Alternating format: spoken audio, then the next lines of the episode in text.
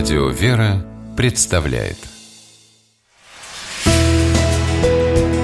Литературный навигатор Здравствуйте! У микрофона Анна Шапилева. Для почитателей таланта писательницы Олеси Николаевой ее книга под названием «Себе назло» станет, возможно, своего рода сюрпризом. Причем сюрпризом наверняка приятным. Сборник рассказов выдержан в хорошо узнаваемой, можно сказать, фирменной манере Николаевой с тонким интеллектуальным юмором при сюжетах глубоко психологичных.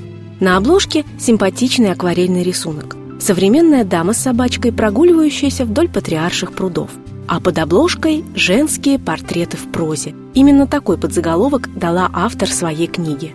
И вот тут-то многие, наверное, удивятся.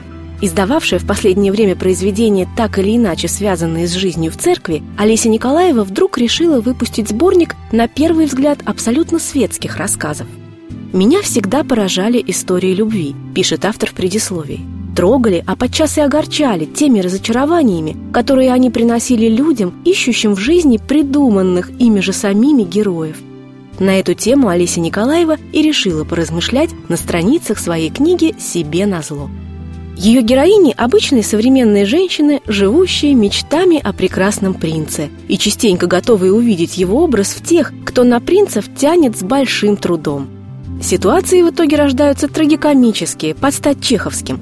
Но все же главное в них не это – а то, что писательница в абсолютно светские сюжеты, описанные светским языком, сумела вплести по-настоящему христианскую мораль и сделала это с ювелирной тонкостью настоящего мастера – как справедливо отметили в рецензии издательского совета Русской Православной Церкви, выдержка из которой приводится в предисловии к книге, христианское мировоззрение автора свидетельствует читателю, что душа ее героев – христианка.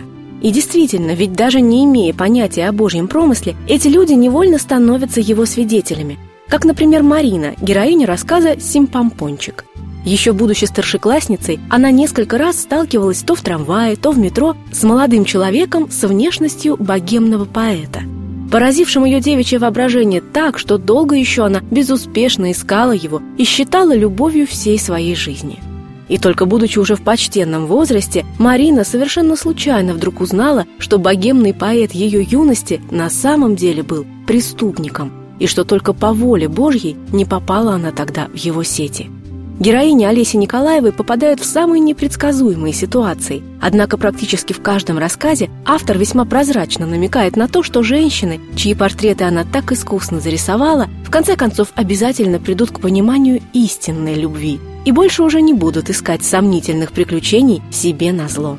С вами была программа «Литературный навигатор» и ее ведущая Анна Шапилева. Держитесь правильного литературного курса.